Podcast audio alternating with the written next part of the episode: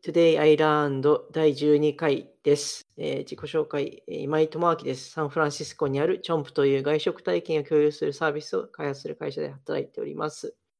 えーこのポッドキャスト Today I Learned では、ベイエリアで働くソフトウェアエンジニアが気になった英語圏 IT 界隈の様々な技術トピックを緩く紹介しながらトレンドを追いかけるポッドキャストです。日本国外で働くソフトウェアエンジニアの方をゲストに気になったトピックを深掘りもしていきます。で、えー本日はですね、えー諸事情により、コホーストのゆうすけさんがお休みということなんですが、えーゲストに実は来ていただいております。え本日のゲストは、現在 AWS で働く、え加藤亮さんです。え加藤亮さん、どうぞ自己紹介お願いします。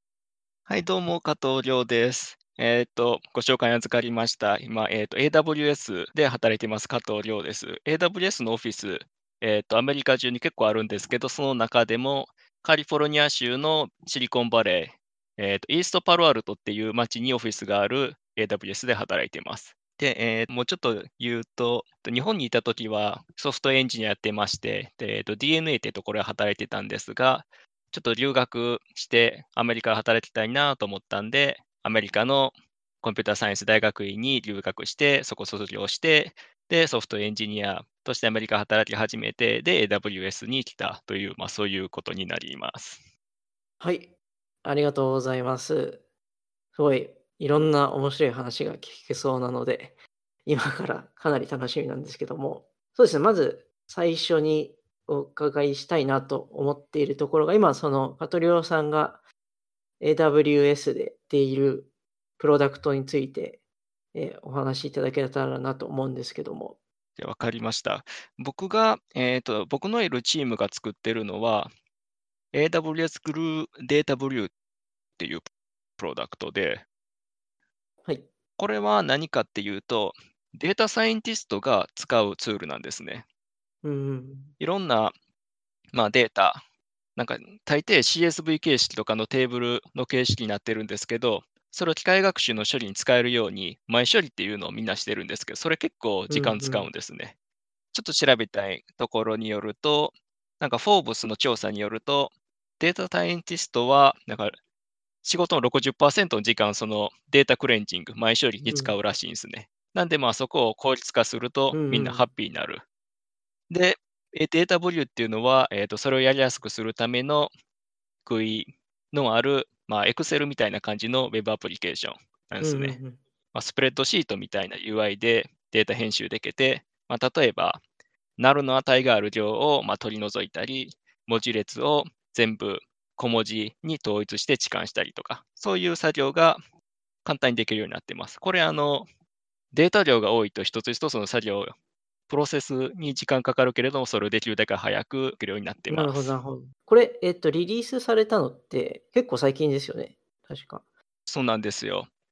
2020年の11月11日、日本だったら12日か、にリリースされたところで、い、や、リリース直前はだいぶ大変でしたね。あ今は、じゃあ、一旦リリースしたから落ち着いたっていうところなんですかね。まあ、うん、落ち着いたといえば落ち着いたところですね。まあ、まだ、うん、開発したいとこ山ほどあるので、うんそれにカスタマーからこういうのこうしてほしいっていう声もいっぱいあるんで、まあ、やることは山ほどあるんですが。落ち着いたことは落ち着いたですね。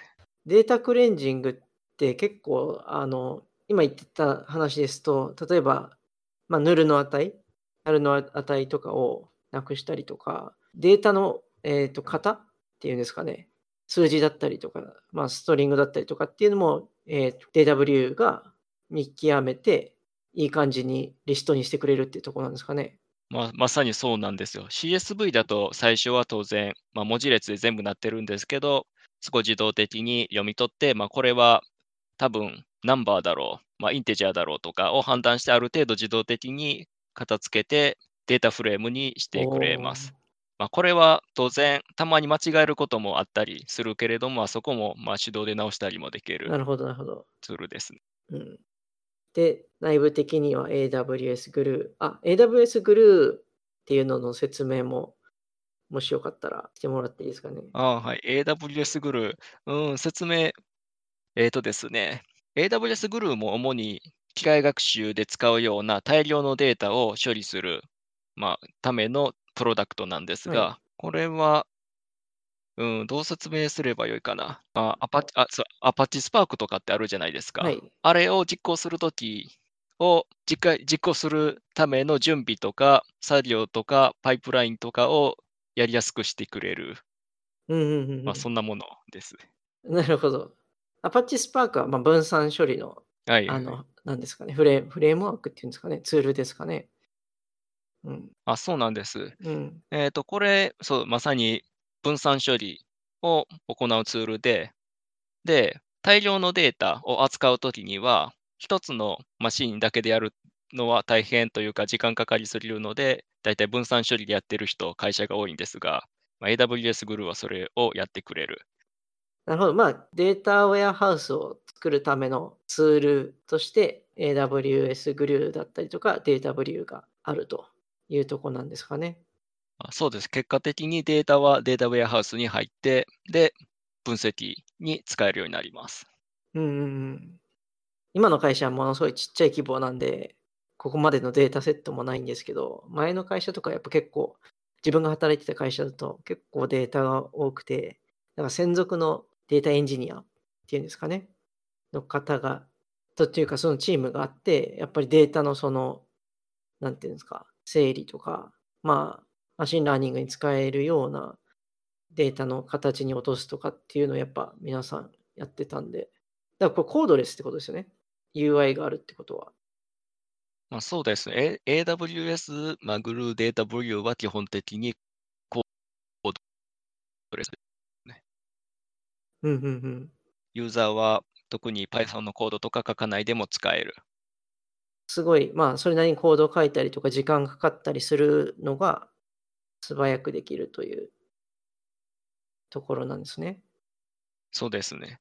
うん、あの、もしこういう G、まあ、こういう GUI のあるツールを使わないとすると、きっと、まあ、Jupyter、うん Jupyter かな。まあ、Jupyter ノートブックとかで、Python のとかのコードを書きながら、あー前処理やっていくと思うんですが、それって結構大変な作業で、結構しんどいところだと思いますね。そうですね。しかもうん、まあ、考えてみるとデータサイエンティストが、その、要は分析の部分が要は肝なんですけど、その前のデータの処理のところって実は別に、なんていうか、まあ言うなれば作業みたいなものだから、時間を使うべきところではないですよね。そうなんですようんね。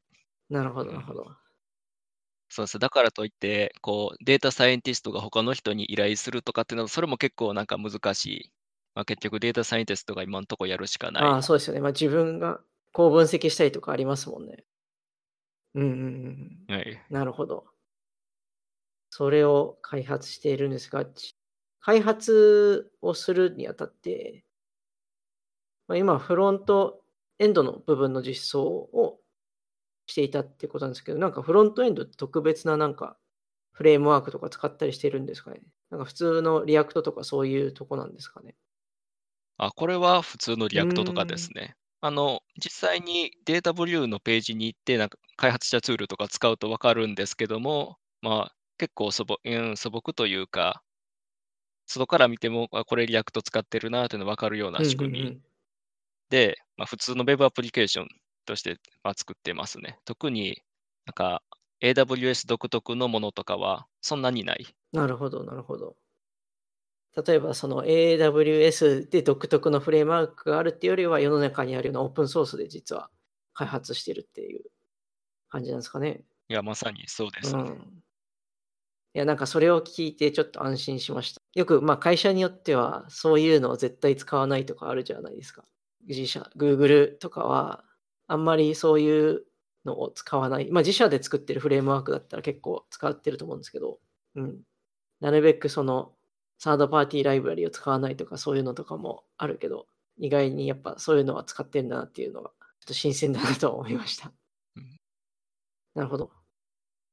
で、あ、そうそうそう。そういえば、あれなんですよね。か実は、今日の収録は、えーカトリオさんは実は日本に今、いて、えーリモートワークで働いているっていうところなんですけど、この辺の、その、ちょっと開発スタイル AWS の開発スタイルについても、まあ、少し聞きたいなと思うんですけど、もうずっとリモートワークですか？えっとですね、リモートワーク自体はずっとですね、僕はい。が入社したのが2020年の、えっと、4月なんですが、入った時からリモートワークで、それはい。から今まで、えっと、8ヶ月か。一度もオフィスには行ってないです。あ、そうなんですね。うん。え、じゃあ、チームメンバーとも face to face では実は会ってないんですか？そうなんですよ。対面で会ったのは面接の時が最後ですね。ああ、なるほど。あの、本来は、なんかこの COVID がなければ、本当はオフィスで働くって感じだったんですかね？それともそうですね。えっと、オ。フィスがそうなんですよ。イーストパロアルトにあってうんうん。僕がカリフォルニアに引っ越してきたのも、そこのオフィスに通いやすくするためだったんですが、いや、COVID-19 がこんな長く続くとは、まあ、思ってなかったんで、そうですよね。まあ、そうです。僕も、うーんと、ずっとリモートだから別にベイエリアにいる必要はないんですけども、まあ、まあ、引っ越してきました。今日本にいるのは、帰省的な感じですね。リリース終わったし、ちょっと実家でゆっくりするかってことですか？まあ、そうですね。えっと、帰省帰省っていうのもあるんですが、あの、ビザスタンピングのため日本に来たっていうのもあります。えっと、ビザ、僕今、そう、えっと、H1B ビザでアメリカで働いてたんですが、それのビザスタンプ、まあ、シールなんですが、それをパスポートに貼ってもらわないと、アメリカに再入国できないんですよ。はいはい。なので、まあ、それのビザの面接をするために日本に来たっていうのがあります。はい。ま、実は自分も結構同じ状況なんで、来たいんですけど、あの、とりあえず面接は登録できたんですかね？あ、そうです。予約は普通にできました。ただ、めえっと、そんなに領事館に、と、面接に来る人が、面接は結構埋まってきてるんで、えっと、予うん。約するのは早打ちが良いです。あ、埋まってきてるっていうのはなんかあるんですか？あ、そうなんです。あの、僕最初予約をしようとした時、10月だったかな。はい。確か10月だったんですけど、予約しようと思ったらが、12、11月のはもうすでになくなっていて、12月、えっと、うんうん。11、12月11日かのがギリギリ空いてたんで、そこに面接申し込んだっていうとこうんうなんですね。ん。なるほ確かど。1日に面接できる数を制限している。あ、これ COVID-19 があるんで。はい。なので、結構列が、もし、えっと、予約を取りたいっていう人がいたら、早めに予約を取ると良いですね。なるほどですね。通常だと、その、大統領令によって、年末まではビザの発行をしないっていうところなんでうん。すけどアメリカに、えっと、いた場合は、その特例とし特例なんですかね、例外ケースとして、H1B のビザはもらえるけど、パスポートにスタンプがないから、ええ、そもそ1回アメリカ国外出ちゃうと戻ってくることができない。なので、面接を受ける必要があるっていうとこなんですよね。それがですね、まずそのはい。大統領令の文章が結構、えっと、条件が厳しいというか複雑なんですが、ま、なるほど。それに関してはそれに関してまず、えっと、6月24日の段階でアメリカ国内にいた人は、その大統領令の影響を受けない。なるほどなるほど。で、まあ、僕はその日にアメリカ国内にいたので、まあ、その大統領令の影響が及ばなかったんです。うんうん。で、僕はあの、H1B ビザを approval をもらって、で、ビザが、えっと、 activate されたのが、うん。今年の10月1日だったんですけれども、まあ、ビザの approval はあっても、ビザスタンプはそれとは別物なんですね。で、アメリカに再入国するときに必要なのはビザスタンプの方なんす。うんうん。でアメリカから国外に行くときには、別にビザとかいらない。でも再入国するときにビザががいる。はい。ま、そういうことで、最初にアメリカから日本に行くときに、ビザスタンプの面接予うん。約をあらかじめしておかないといけないっていう、そういううん。状況になってたんです。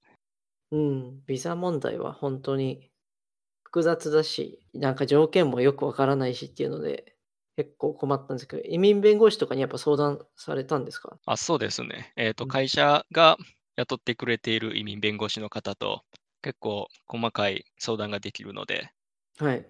で、それでまあ質問をしたり、疑問があったりしたら、まあ、聞くことができました。ああ、なるほどなるほど。まあ、無事、もし、えっと、面接が終われば、またアメリカに戻ってくるという。まあそうですね。まあ、ビザスタンプの発行が滞りなく終われば、はい。遅れるっていうことは結構あり得る とかかもなーってちょっと思ってますね。ああ、まあ、状況が状況ですからね。はい。うん通常だとまあ1週間、2週間ではますけどね。うん。なかなか本当不自由な状況ですけども。うん。じゃあ、まあ、ちょっと話また戻って、今のそのリモートワークについてまたもうちょっといろいろ聞きたいなと思うんですけど。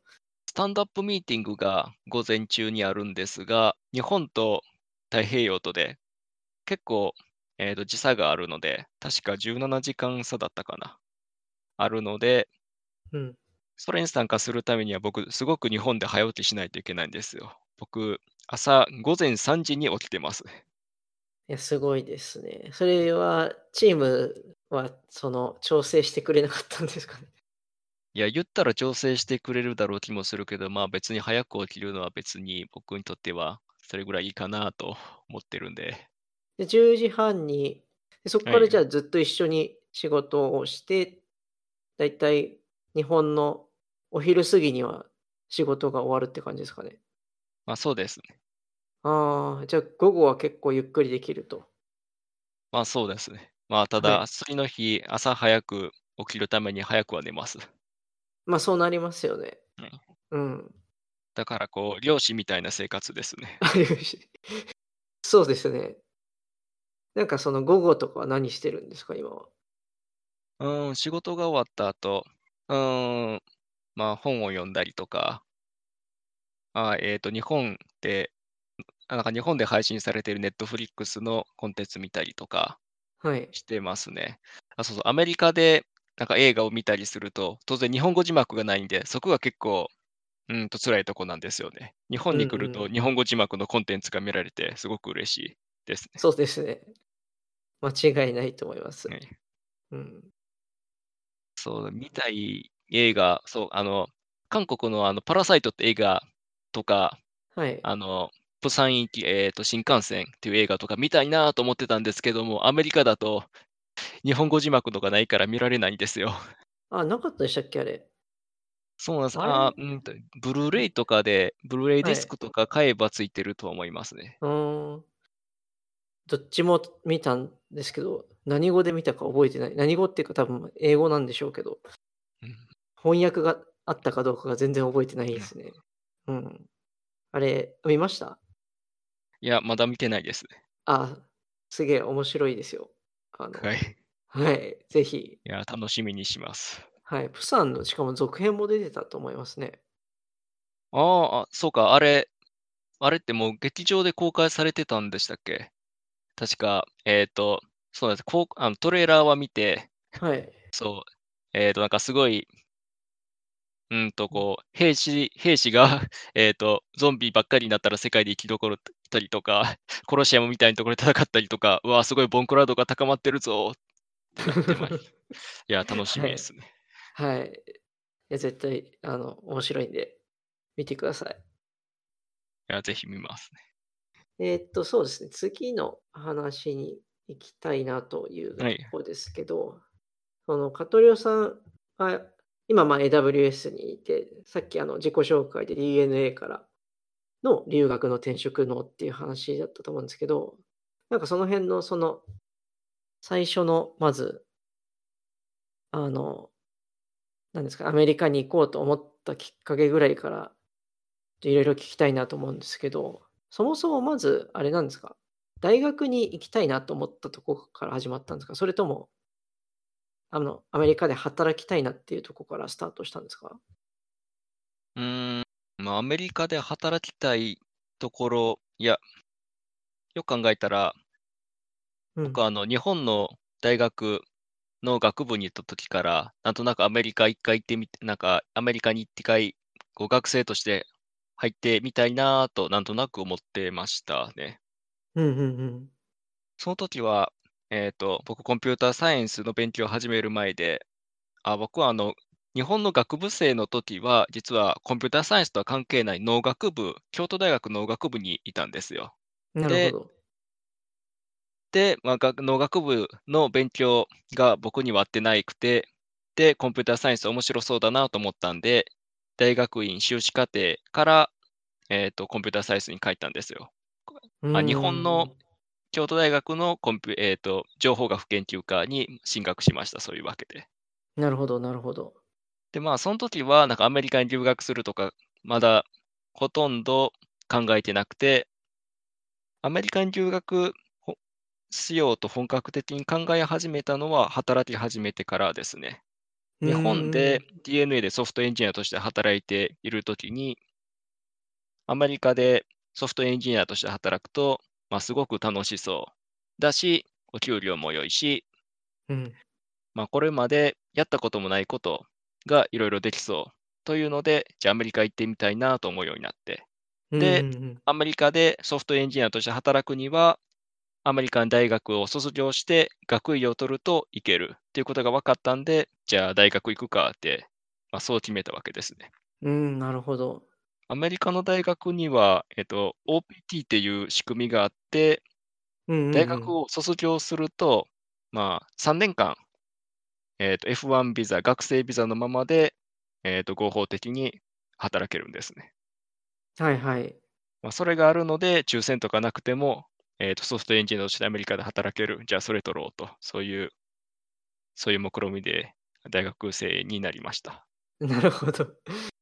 で、この、あれですよね、3年間の間に、多くの人は H1B に切り替えたりとか、あとは、まあ、グリーン、このタイミングだとまだグリーンカードは難しいんですかね？グリーンカード応募もできると思います。会社のサポートがあったら。で、なるほど。多くの人は、そうですね、H1B ビザに会社のサポート付きで応募すると思います。これ、あの、うんうんうん H1B ビザって今抽選になってるんですけども、まあ、3年間あったら、結構当選する確率は高いです。まあ、運悪く3年間応募しても応募しても、えっ、と、抽選に外れるっていう人も、まあ、たまにいるんですが、うん。そうですね。た例えば、学部、アメリカの学部を卒業してしたら、その OPT が使えるんですけど、学部を卒業して、まあ、ソフトエンジニアとして働き始めて、で、まあ、ずっと応募したけれども、ずっと抽選に落ちたっていう人が、じゃあ、アメリカの大学院に進学して、まあ、そこ卒業して、また、えっ、と、OPT やるよっていうこともまあ可能、確か可能ですね。うんうんうんうん。なるほど。そうなんですよね。これ結構当選確率が確か結構低いんですよね。あと、博士取ってると優遇されるとか、いろいろ条件が確かあるんですよね。そうです。今の仕組みだと、えっ、と、修士を取ってると、えっ、と、当選確率が結構上がる。うんうん学部だと、えっ、と、どれぐらいかな？なんか50%いかないぐらいで修士取ると60%以上あるとか。で、博士は、まあ、その H1B ビザも応募できるけど、あの、国際学会に何回も論文通したり、まあ、世の中に知られていたり、本を出したり、有名なプロダクトを作っていたりしたら、まあ、うん H1B ビザ以外にも O1 ビザうんも、まあ応募できたりするんで、また別の道が開かれてますね。うん。そうですね。博士でを取ってる人もたまに見かけますね。そうですね。確か修士でもちゃんとした実績があったら応募もできるし、まあ、それで、えー、とビザも取れるはずでうす。ーん、そうなんですね。O だとただ、ちょっと期間が短いんでしたっけ？あの、1回の更新の2年とかだった気が。あそうなんですね。はい。確かに。えっ、と、H1B ビザは確か、えー、と5年ですね。H1B、あ、どうなんだろう。3年で2回更新で計6年だったような気も。まあちょっとそういう間違いかも。いやいや、あの、ね自分も確実じゃないんで、いや、なんか自分の今持ってる H1B がちょうど3年だったから、まあ、ああ、うんそっか。そうですね。これは合計6年ですね。はい、なのかと思っていて。ああ、で、そうそう、DNA って、あの、確かアメリカで会社買収して、ゲームの会社だったと思うんですけど、で、なんかそれで結構、そこ経由でアメリカに来てる日本人の方とかいていたと思うんですけど、その道は特に選ばなかったんですか？うん、僕がアメリカ行きたいなと思った時、すでに多くの部署は、まあ、アメリカから撤退していて、多くの部うん。署というか、完全に撤退していたのかな。まあ、とうんうん。にかく、まあ、えっと、DNA からアメリカに行くっていうルートはなかったんですね。ああ、そうなんですね。あ、ちなみに DNA では何されてたんですか？入社して最初の頃は、ソフトウェアエンジニアリングの、えっと、ウェブアプリケーションを作ってましたね。ほうほうほうほう。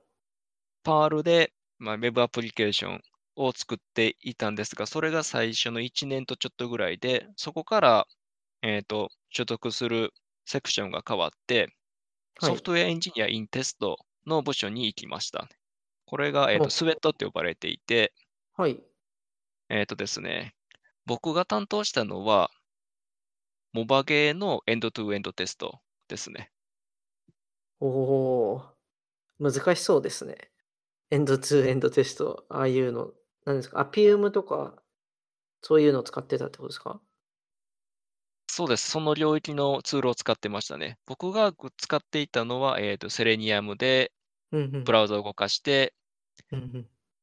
そうだな、えっと、モバゲーのプラットフォームなので、例えばコインを使うとか、ログインするとか、そういう処理がちゃんと動いているかを確認するテストだったんですが、まあ、セレニアムを使って、それそれぞれの 手続きがちゃんと、まあ、さいえっと、うまくいくかのテストやってましたね。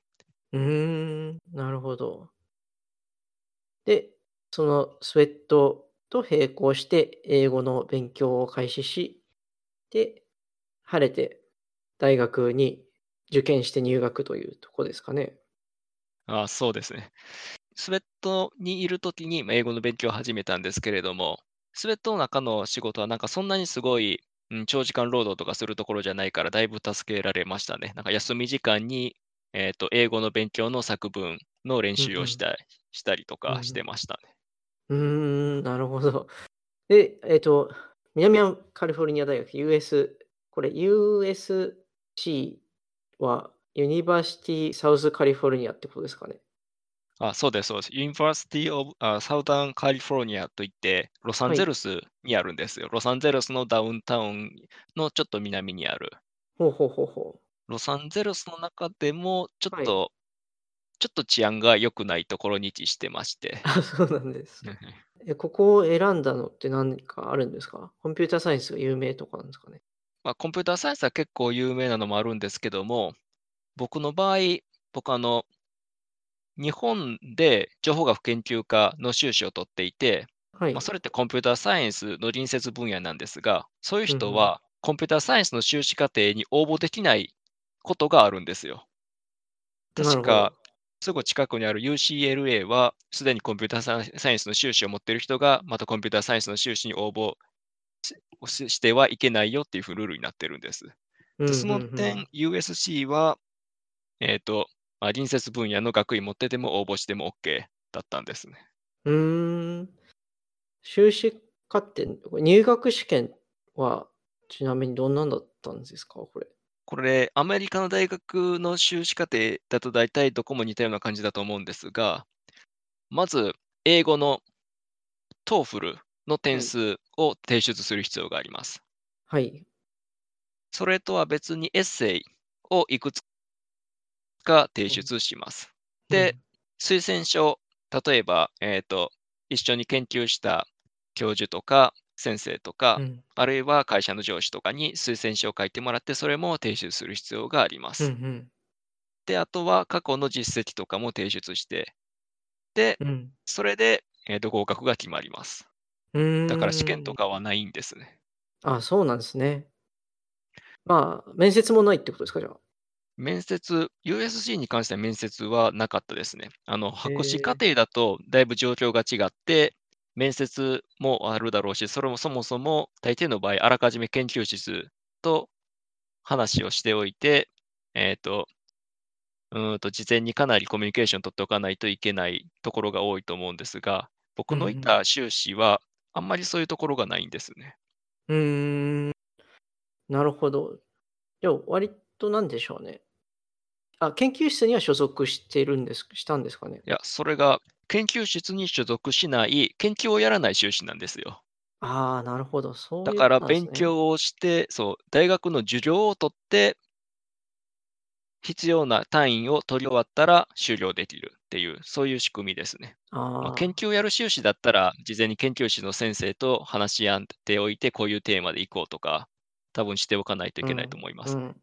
そうですよね。修論とかもうん。ま、書くにあたっては研究室とか入ってないと厳しいですもんね。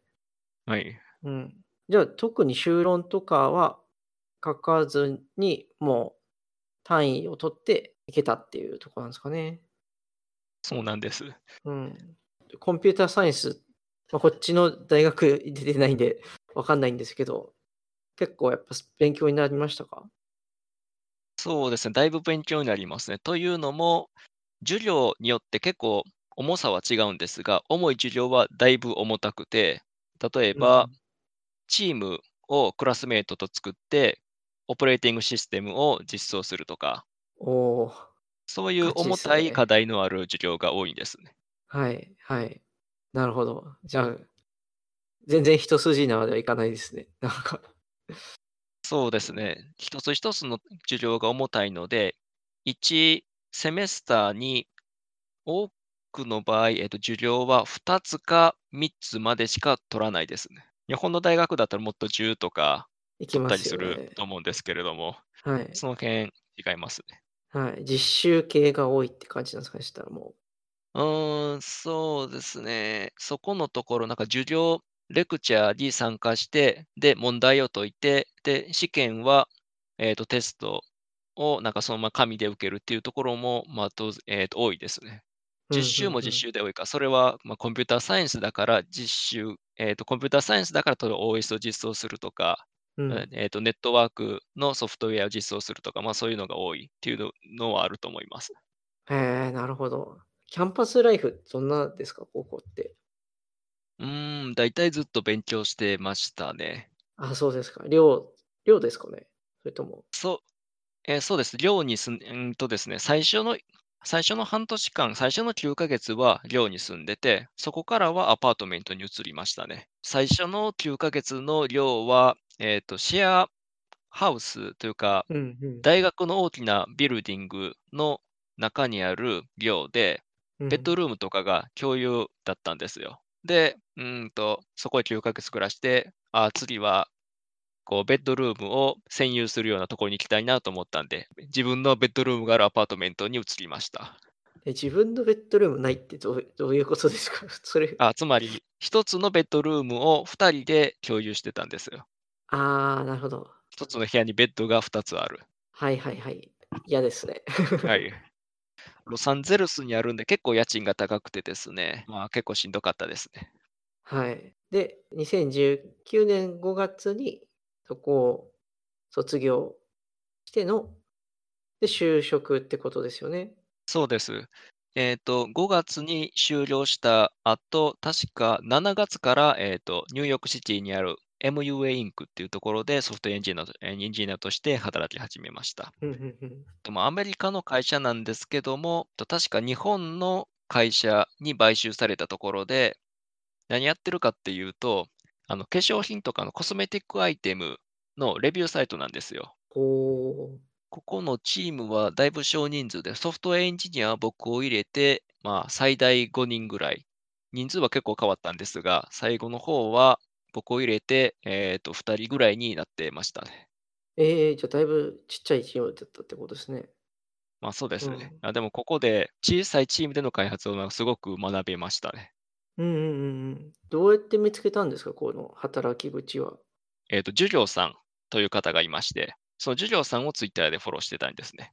ふんふんふん。そのジュリョウさんは当初、MUA とは別の会社で働いていたけれども、と、いつからかこの MUA という会社で働き始めていて、その前からあの、ジュリョウさんに、なんかアメリカで働きアメリカで働きたいんですけれども、こう卒業したら、なんかこう採用面接とかしてくれないですかということをメッセージを送っていたら、あ、じゃあじゃあ面接しようかってなったんですね。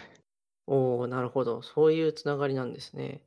ジュはい。リョウさん確かあの、ツイッターにもともと勤めてらっしゃった方ですかね。なんかあ、はい、そうですね。なんかそれうん。で、チームごとレイオフがあったっていうのをどこかで見かけた気がします。そうですね。うん、この辺多分授業さんになんか直接、うんと、中のことを話す許可とかもらわないといけない気がするので、このあたりあんまり細かいことは言えないですが、うんと、よく考えたらこのポッドキャストで、えっと、授業さんの、え、お話できないかとか聞いてみるのもいいかもしれないですね。授業さんはベイエリアにはいないですが、アメリカでソフトエンジニアとして働いてるんで。はい。あの、ぜひそのうちお話を聞きたいなと思いうん。ますね。うん。なんかすごいいろんなところに行ったりとか、ま、今はニューヨークいますけど、まさになんパイオニアというか、そういう方ですもんね。はい。うん。で、ニューヨークに移って、ニューヨークに住んでたんですか？あ、そうなんですよ。最初の数ヶ月、ニューヨークシティのブルックリン地区のアパートメントで、シェアハウスで住んでまして、で、そこからニュージャージー州、ニューヨークシティの隣にあるとこに引っ越して、で、そこから、えっと、ニューヨークシティにあるオフィスに通ってました。あ、電車とか取ってるってことですかね？あ、そうですそうです。僕はうん。バスで家からオフィスまで行ってましたね。ニュージャージー州とまあ、ニュージャージーと、えっと、ニューヨークシティの間で、なんか地下のトンネルがあって、そこは車で移動できるんですよ。うん、ふんふんふん。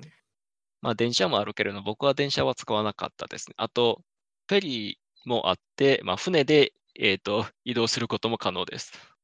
あ、ニュージャージーとのはい。間で。え、そうなんですね。それは知らなかった。ニューヨークはどうでしたか？いや、ニューヨークは都会ですね。あの、日本の東京みたいな感じ。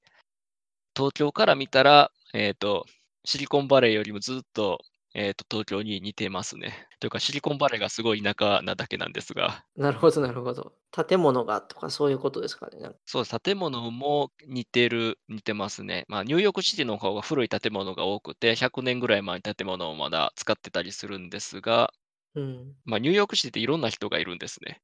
えっと、まあ、例えば、なんか、超正統派のユダヤ人が集まって暮らしているところとか、すぐすぐ隣になんかチャイナタウンがあうん。あってとか、まあ、うん。そういういろんなタイプの人が住んで住んで密集して住んでいるんですが、まあ、これが、まあ、東京と、ま、結構似ている。このあたりなんかあんまりはっきりこうだと言えないんですけども、うん、ま、都会らしい都会だと思います。MUA で7月から働き始めて、そこじゃあ1年間ってことですかね？えっと、そうですね。えっと、いや、そうですね、1年弱。7月から働き始めて、えっと、3月に辞めたので、うん。うん、それぐらいですね。1年に満たない。うん、ふんふん。なるほど。で、AWS に入社したっていうとはい。ころですけど、これに AWS を受けようと思ったきっかけっていうのはどんなとこなんですかね？えっとですね、僕はまず最初に、うんと、そそろそろ転職しようかなと思って、でうん。うんと、その時ニュージャージーに住んでたんですけれども、うんと、ずっとニュージャージーにいるのも飽きてきたなとなったので、えっと、じゃあどこか転職するかとなって、で、まあ、いろんな転職先を探し始めたんですね。で、うん、その。時の候補の一つに Amazon、うん。AWS もあったというのですね。僕うの知り合いーん。の知り合いで、えっと、Amazon とか AWS に勤めている方も結構いるので、まあ、その人には仕事の内容について聞いたりとか、あとはリファラルをうん。お願いしたりとかしてましたね。ああ、なるほど。やっぱりあれですか、リファラルあるとなんかプラスになることってありますか？そうですね、特に新人のソフトウェアエンジニアだと、リファラルがないとまずほとんど話にならないと思います。よほおど実績お。がないと。あ、そうなんです。そのというのもはい。はい、というのを面接する側からしても、応募者は山ほどいるわけで、うんと、何も知らん人を面接するのは大変だし、大抵の場合はなんうん、信頼できないので、うん。全員面接するのはそもそも無理なんですね。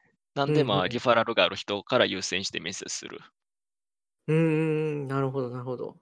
まあ、リファラルがないと面接にまず大体はいけないけれども、あっても、まあ、面接に行けるだけで、そこから先は実力次第というか、うん、チームマッチング次第というか、まあ、本人次第になります。うん、そうなんですよね。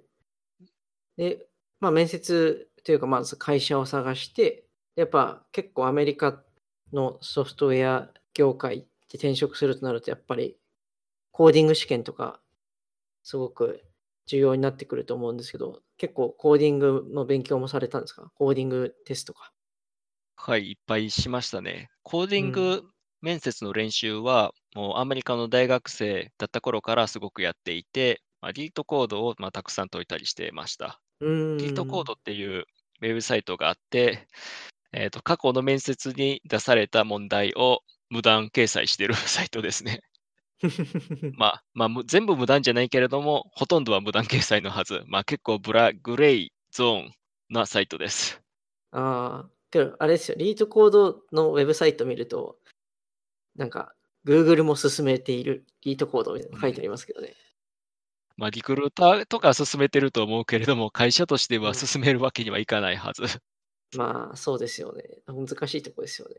まんまの問題とかあるかもしれない。うん、ある、あるんでしょうね、多分。いや、あるんですよ。いや、はい、実際僕が別のところで受けた面接の問題が丸々出てきたことがあって、あ、誰かパクったなって分かりました。えー、なるほど。やっぱあるんです。なんかあの、リートコードのなんかその、ウェブサイトでも、なんか例えばですけど、Google の問題集みたいなのとか、Amazon の問題集みたいなのを有料コンテンツとかでありますよね。はい、Amazon もありますね。はいはい。それも有料だったかな、まあ、まあ、そういうのも、えっ、と、面接前は解いてました。うーん。あとは面接とかの練習ですよね、多分。そうです、そうです。英語でディスカッションしないといけないねの、それの練習。まあ、こういうディスカッションに関しては、YouTube によく教材が上がってるので、まあ、それを見て練習しましたね。あの、自分が喋ってるところを iPhone とかで録画しながら、えっ、と、面接の、まあ、うん、なんかシャドーボクシングみたいなことを面接でやって、で、後でその動画を見て、えっ、と、改善するとこを見つけるとかやってました。おお、いいいいですね、それ。うん。実際それ、YouTube にアップロードしたんですか？ああ、そうなんですよ。えっ、とですね、僕はあの、よく仕事終わった後に、オフィスの近くで、なんか面接の練習をしたりしてたんですけれども、あの、はいスクリーンを動画に取れるんで、それでビートコードの問題を解くところをスクリーンに取りながら、自分であの喋りながら、えーと、問題を解いてその、それをそのまま YouTube にアップロードとかしてました。うんこれ、面接、まあ、コーディング面接でも喋りながらコーディングをしないといけないんですよ。というのも、ディスカッションを面接官の人としながらするわけなんで、まあ、コードを書いてる途中に、あ、それこうした方がいいんじゃないとか、あ、ここの計算量どうなってるのとか、面接官が口を挟んでくるので、うん。それに対応しないといけないんですね。で、まあ、コーディング面接以外でも、今いろんな、えーと、質問が来た時に備えて練習をしてました。まあ、それも、えっ、ー、と、確か動画に撮ったりしてましたね。うーん。その、そう、いいですね。その動画に撮って自分でちゃんと見るっていうのは、なんかすごく客観的に見ることができそうですし、あと結構緊張感もありそうですね。はい。うん。問題解くときとか。なるほど。で、AWS 面接を、まあ、受けて、結構これが特別な感じなんですかね。なんか独特な。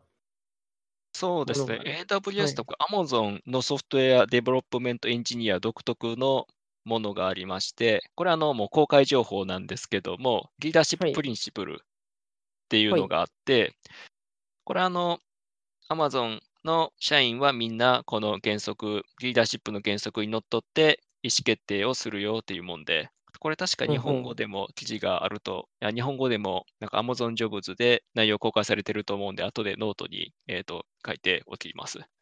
これどういうのかというと、例えば、なんか、まあ、カスタマーオブセッション、えっ、ー、と、カスタマーを中心に考えるよとか、うんうん、えー、invent and simplify、えーと、イノベーションとインベンションを求めて、シンプルな方法を模索するよとか、まあ、そういうのが、うん、まあ、そういう原則のもとに動くっていう、まあ、うん、標語みたいなのがあるんですけれども、うん面接の中でそれを問われるわけです。うん、あなたのこれまでの、えーと仕事とか学校での活動で、こういったような事例がありませんでしたかっていうふうに質問してくるんです。こういったような事例っていうのは、例えば、まあ、何か新しいアイディアを思いついて、それを実装したような経験とか、うんうん。まあ、そういう過去の経験を話していくと、その人にこれらの Leadership Principlesが備わっているかが分かる、まあそういう面接んなんですね。なるほど。じゃあまさに今にカトリオさんが言ったようなことを聞かれたってことですか、その。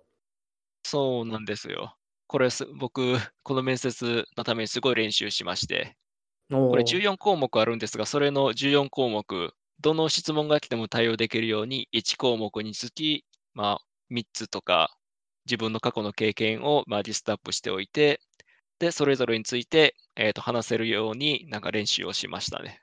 おーすごい準備してたってことですね。そうですね。うんまあ、 Leadership Principles で検索すると、なんかそういう時の答え方、なんか答えサンプルとかいっぱい記事が出てくるんで、まあうん見てみるといいと思います。うんうん。すごい参考になります。他の面接でも結局同じですよね。結局そのカンパニーのバリューみたいのあるから、やっぱりそれにちゃんとマッチしてるかっていうのを見るっていう意味でも、同じような準備はしていく必要があるってことですよね。うん、まあでもこの Amazon のこ の Leadership Principles の対応ほどなんかすごいそこを頑張る必要はないと思いますね。なるほど。あまずまあ面接はちなみに何回あったんですか？えっとですね、まず最初にコーディング面接があって、これあの電話でやりますね。実際に電話をヘッドセットをつけて、面接官と話をしながら、画面を共有してコードをコードを書く。うん。それが確か2回あったかな。で、それが面接の結果が良かったら、じゃあオンサイト、こうオンサイト面接をしようってなって、えっ、と、まあ、航空機航空機のチケットとか泊まるところとか手配してもらって、で、うん、うん。まあ、イーストパロアルトのオフィスまで行って、面接を受けます。で、このオンサイト面接は、えー、と4人とか5人とかの人と連続で面接をしますね。で、その日に一通り終わってってことですかね。そうですね。うーん。ちなみに、そのコーディング試験の2回あったっておっしゃってましたけど、内容はどう違うんですか？大体似たようなものですね、実のところ。これはあの普通の一般的なアメリカのコーディング試験と同じで、はいえっ、と、は競技プログラミングみたいな問題が出て、じゃあこれを解くにはどうすればいいかなっていうディスカッションをしながら、えっ、と、まず、じゃあ最初にこういうアイディアでいったら、こういうアプローチでいったら解けると思うとか言って、じゃあそれでうん。実装してみようかとか、そういうディスカッションをして、うん。コードを書いて、ただ、Amazon の場合、ちょっと独独特で、面接をもし40分やるとしたら、えっ、と、うん。まあ、20分とか30分ぐらいコーディングに使って、で、残りの時間は、その Leadership Principles の質問をするっていう、なんか二段、二段構成になってるんですね。あ、そうなんです。電話でも、電話の最初の面接でもですか？そうなんです。全部の面接で混ざっ、えっ、と、二部構成になってます。おー、そうなんですね。いやーだからもう最初からこれの Leadership Principles のもう練習しておかないといけないので、やす気が休まるところがない。結構頑張んないといけないってことですね。はい。いへえ、なるほど、なるほど。やー特に僕の場合、英語があんま得意じゃないので、いや、そこを練習しないと、うん、厳しかったですね。うん、うん、うん。入ってみてどうですか？あー入ってみ AWS て、はい。やっぱみんな優秀な。まあそうですね。未来の技術があるというところじゃなくて、ものすごい超天才たちがいるんじゃなくて、普通のことをものすごく普通、えっ、と、やるべきことをなんかやるべき順番で、なんかやるべき手順でやっていく。うんそれを繰り返していたらいつの間にか、まあ、すごく成果を上げられているっていう、なんかそういうことをやっている人が多いなって思いますね。うんなるほど。そのなんかすごい魔法みたいなことやってるわけじゃなくて、なんかはい。地道なことをなんか積み重ねているような。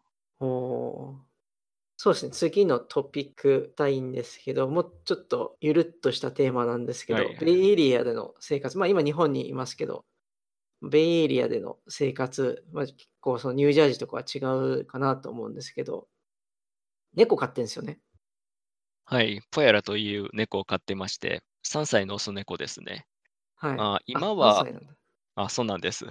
うん。えっと、もともとニュージャージーの、えっと、キャットレスキューから今引き取った猫で、あーニュージャージーかうんらベイエリアに引っ越すときにも連れてきました。で、今はあの友達の、えっとご家庭に預かってもらってるんですが、まあ、僕がアメリカに帰ったらまた、ええっと、一緒に暮らすことになります。はい。なんで猫飼おうと思ったんですか？えっとですね、まあ、まあ猫、うん、まあね、まあ猫と一緒に暮らすのいいなと思ったので、うんうん。プエラは名前の由来がアイヌ語なんですね。まあ、そうなんです。えっと、うんアイヌ語で窓、ウィンドウの窓を意味して、で、うんこのポヤラってよく窓枠に、まあ、窓の窓際に座って窓から外を見るのが好きな猫で、よく窓でじっとしてたんですが、うんで、そこから取った名前です。なるほど。この、そうですよね。猫。猫とか犬とか、まあ結構アメリカ、アメリカっていうと、また主語が大きくなっちゃいますけど、飼ってる方多いですよね。あの、そうですね。うん。まあ、大きい家に住んでる人が多いからなのかな。犬とか猫とかよく見かけますね。確か、えっと、いくつかの州では、なんかペットショップでの生誕販販売が禁止されてて、で、あえっと、キャットレスキューとかレスキューうん。からうん引き取るのが一般的ですね。うんうんうん。なんかあれらしいですよ。この COVID-19 の影響で、サンフランシスコかな？のし、あの、そのペットシェルターっていうんですか？は、もうなんか全部引き取られちゃっていなくなったみたいな記事を 読みました。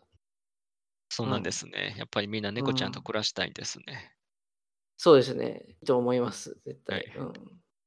なんか他にベイエリアに来てエンジョイしていることとかってあるんですか？あ、ベイエリアに来てロードバイクに乗るようになりましたね。ニュージャージーにいた時には、うーんとアパートの上の方、上の階の方に住んでいたし、まあ、結構人口が密集しているところなので、あんまり自転車に乗る気持ちになれなかったんですけども、なんかベイエリアだと自転車、あすごくいいんですよ。